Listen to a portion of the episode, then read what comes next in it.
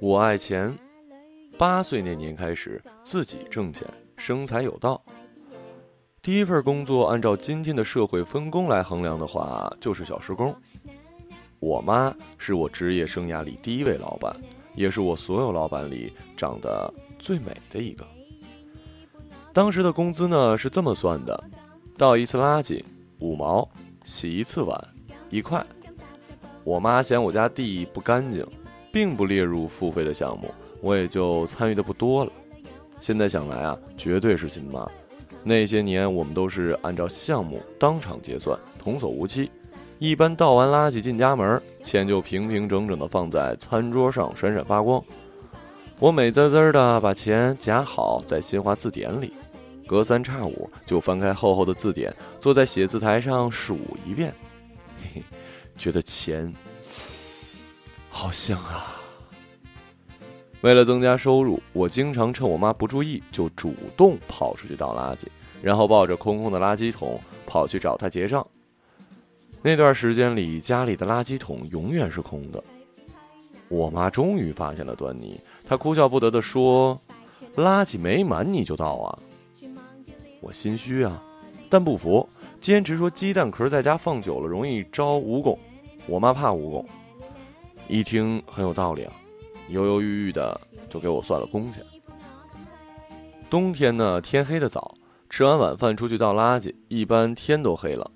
我家住一楼，打开门，楼梯间就窜小凉风。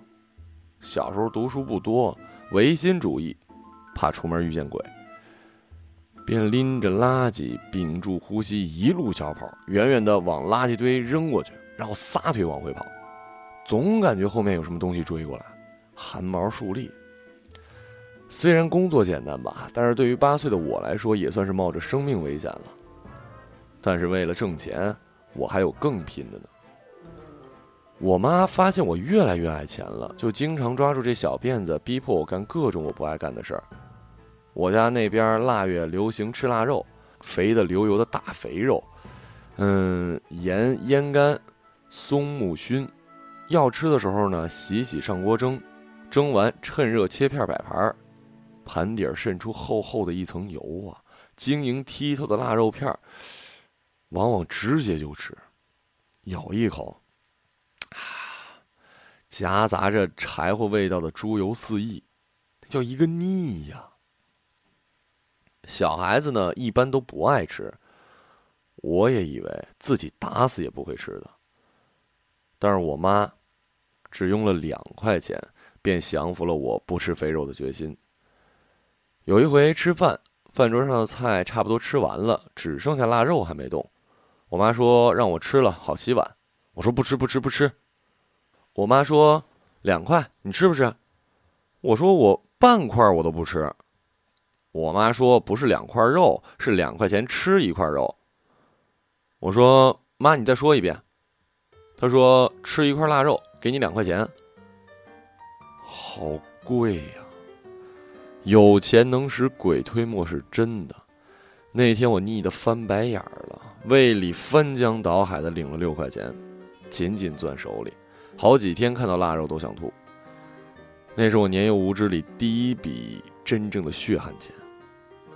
也正是凭借金钱观开蒙的早，在大部分同学紧紧巴巴买糖稀的时候，我已经基本实现了小零食领域的消费自由。腊肉事件之后，我妈常常说：“我真是佩服你啊。”这么肥的肉，要钱不要命啊！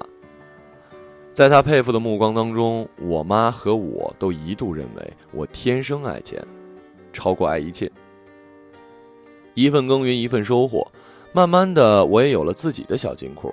新华字典夹的钱越来越多，为了减轻储存的压力，有时候我也会跑去找我妈换成整钱，但那本变得旧旧的字典还是开始合不拢了。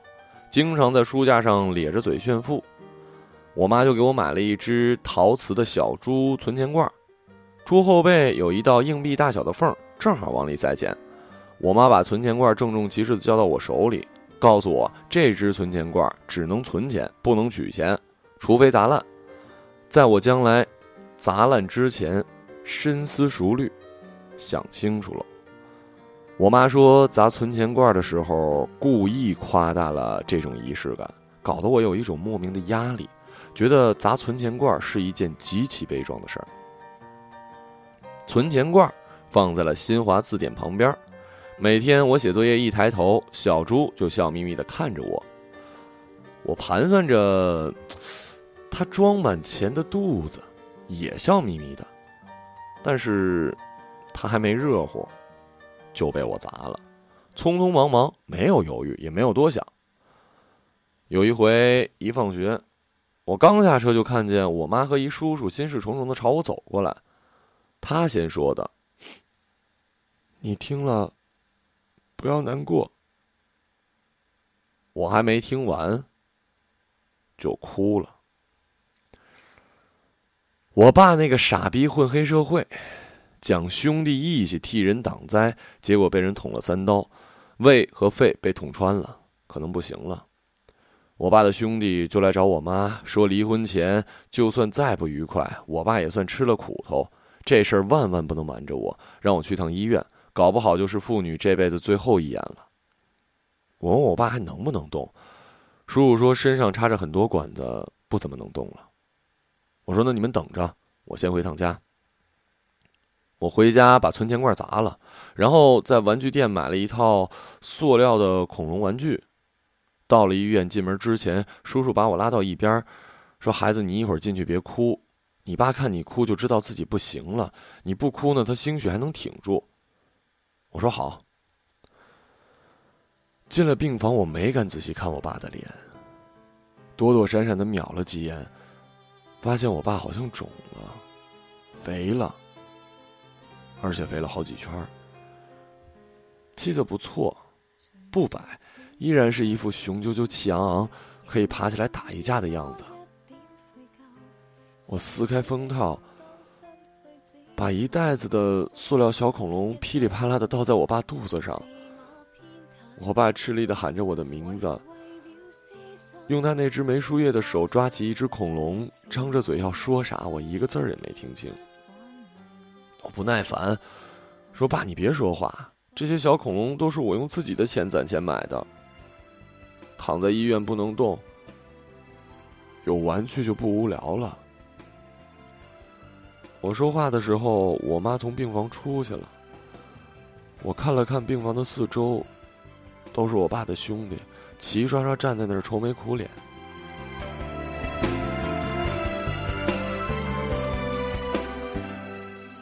我妈给我买了新的存钱罐，还是小猪，只不过猪的肚子上有一个塑料盖子，存进去的钱还可以抠出来。因为我之前砸碎的那只存钱罐，碎渣散了一地，到处都是。我妈骂骂咧咧的扫了好几天。我继续倒垃圾、洗碗，但是不跟我妈要工钱了，小生意变成了义务劳动。我妈觉得我懂事儿了，便更大方的嘉奖我。随着我越来越大，我妈给我的零花钱面值也越来越大了，我的小金库越来越肥。可是奇了怪了，我却越来越抠了。过年领了压岁钱，和弟弟妹妹出去买鞭炮，从来不掏自己兜里的钱，一毛都不拔。我妈说我小小年纪就掉进钱眼儿了，鬼迷心窍，长大了怎么办啊？长大后，我大方了一回，结果。让我妈揍了一顿。我从爱钱的幼女变成了爱钱的少女。高二那年遇到了我的初恋，学校的合唱比赛，我们班主任嫌班里六十个学生没一个唱歌好听的，便从高三找来一位领唱。那天呢，我们站在体育馆门口的台阶上排队准备好练习，班主任带一男孩子过来，说是我们的领唱某某某，哦，姑且称他为 X 吧。市里唱歌比赛一等奖呢。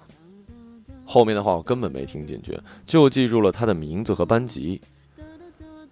南方冬天潮湿阴冷，男孩子戴着毛线帽子，插着耳机，白白净净的脸，神似陈冠希。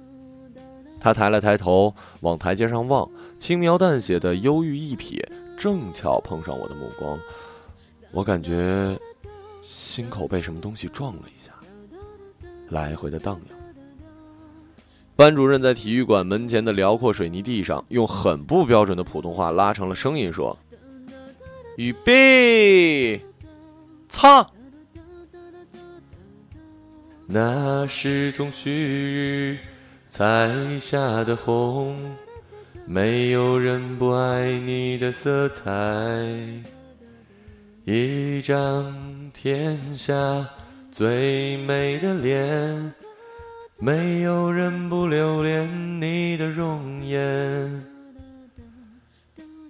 X 的声音那么好听，没有什么事情比懵懂时期的两情相悦更加美好的了。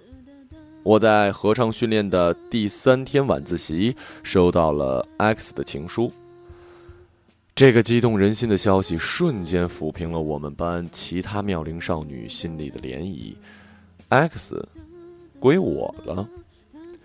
爱情是个大力士啊，再抠的铁公鸡也要掉毛。